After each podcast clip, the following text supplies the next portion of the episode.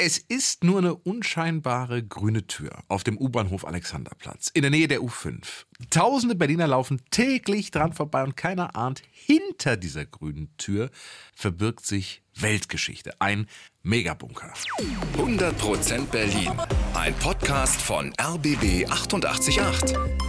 Zusammen mit dem Berlin-Portal Berlin, ich liebe dir. Hier sind Jana Schmidt und Tim Koschwitz und ich muss ehrlicherweise sagen, ich bin vorher an dieser Tür auch schon vorbeigelaufen Ja. und wusste es auch nicht, bevor wir uns hier in die Recherche gestürzt. Und hast du dich mal gefragt, was da ist? Also du Nein. hast sie offensichtlich aber wahrgenommen. Die Ja, aber ich, ich frage mich, ich bin ja so jemand, der sich nichts fragt. Dann ist ja gut für dich, dass wir diesen Podcast machen, damit du endlich mal ein bisschen die Dinge hinterfragst. Absolut. Und ein bisschen was lernst. Ja. Und auch für euch ist dieser Podcast hoffentlich sehr interessant. Ihr bekommt bei uns cooles Berlin-Wissen to go. Ja, und heute verraten wir euch eben unter dem Alexanderplatz, dem bekanntesten Platz der Stadt, muss man sagen, versteckt sich ein riesiger Bunker.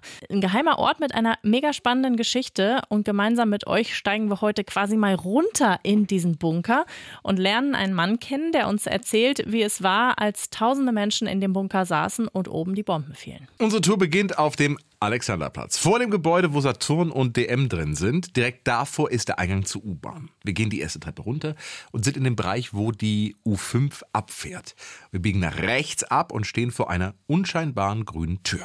Ja, vielleicht seid ihr ja, wie Tim, auch schon mal an dieser Tür Ja, vorbeigelaufen ja, und habt gedacht, dahinter ist vermutlich ein kleiner Abstellraum, wo so ein paar Putzeimer stehen oder sowas, was man so vermutet. Ganz falsch. Tür auf, wir gehen rein und betreten einen Bunker. Links und rechts sind kahle Betonwände, eine Rampe für 10 Meter die Tiefe. Teilweise hängen an der Decke noch Kabel. Insgesamt erstreckt sich der Bunker über drei Etagen. Pro Etage hat er teilweise bis zu 25 Räume, viel Beton. Weiter unten sind die Wände auch aus Ziegelmauerwerk. Einer, der diesen Bunker ganz genau kennt, ist Dietmar Arnold vom Verein Berliner Unterwelten. Er weiß genau, was da so rumsteht. Man sieht allerdings auch noch so die Halterung von Betten aus dem Zweiten Weltkrieg. Die hängen teilweise noch an den Wänden. Man sieht noch die Fundamente, wo das Notstromaggregat mal drauf saß. Man sieht auch noch die Reste von Wandbeschriftung.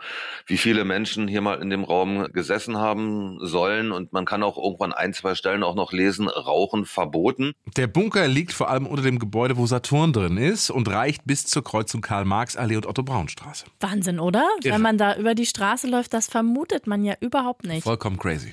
Und wenn wir ganz leise sind, was hören wir? Also Totenstille ist es nicht, denn man hört sehr gut die Berliner U-Bahn. Durch diesen Fundamentenblock, in dem der Alexanderplatzbunker drin liegt, der geht die heutige U-Bahn-Linie 5 durch und es gehen auch zwei Tunnelstutzen für eine nie realisierte U-Bahn-Linie nach Weißensee durch den Fundamentenblock durch und man hört also da doch sehr gut die U-Bahn-Linie 5 fahren, wenn die durch den Fundamentenblock rauscht. Aber wie ist der Bunker eigentlich entstanden? Gehen wir etwas zurück. In den 20ern plante Architekt Peter Behrens drei Hochhäuser am Alex. Zwei davon werden gebaut. Beim dritten wird immerhin noch das Fundament ausgehoben. Dann kommt die Weltwirtschaftskrise und die Bagger stehen still. Erst die Nazis bauen weiter im Jahr 1940.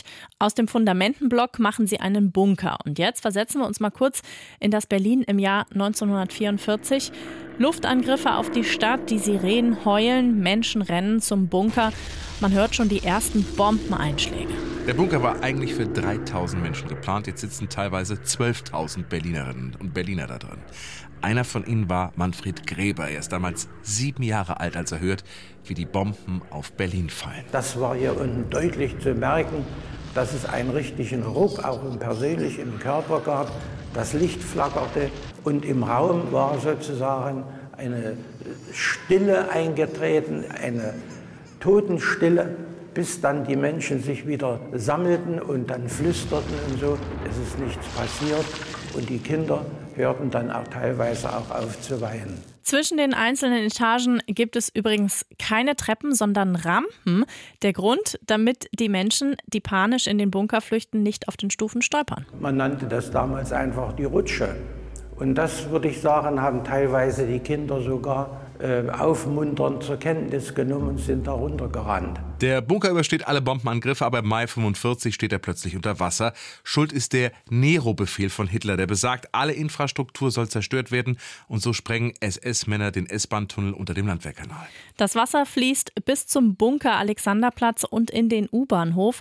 Leichen schwimmen dort hin und her. Die meisten davon sind aber wohl nicht ertrunken, sondern waren davor schon tot. Nach dem Krieg wird der Bunker vergessen. In den 60ern überlegt die DDR, ob der Alex-Bunker nicht offizieller Regierungsbunker werden soll oder immerhin für die Zivilbevölkerung, aber am Ende passiert dann doch nichts. Ja, erst nach der Wende wird er wieder entdeckt. Der Verein Berliner Unterwelten macht damals Führungen da unten, gibt sogar eine kleine Ausstellung.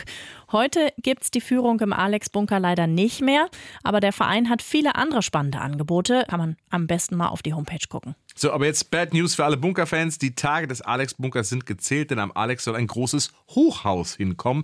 Über 100 Meter wird das hoch. Im Oktober war Baustart und bei den Bauarbeiten wird der Bunker verschwinden. Zerstört für immer, aber noch ist er ja da. Noch könnt ihr die grüne Tür suchen und äh, davor vielleicht mal so kurz innehalten, dran denken, was wir euch heute erzählt haben oder vor dem Saturn stehen, nach unten schauen und denken, ja, unter mir liegt Weltgeschichte. 100% Berlin. Ein Podcast von RBB 888. Zusammen mit dem Berlin-Portal Berlin, ich liebe dir.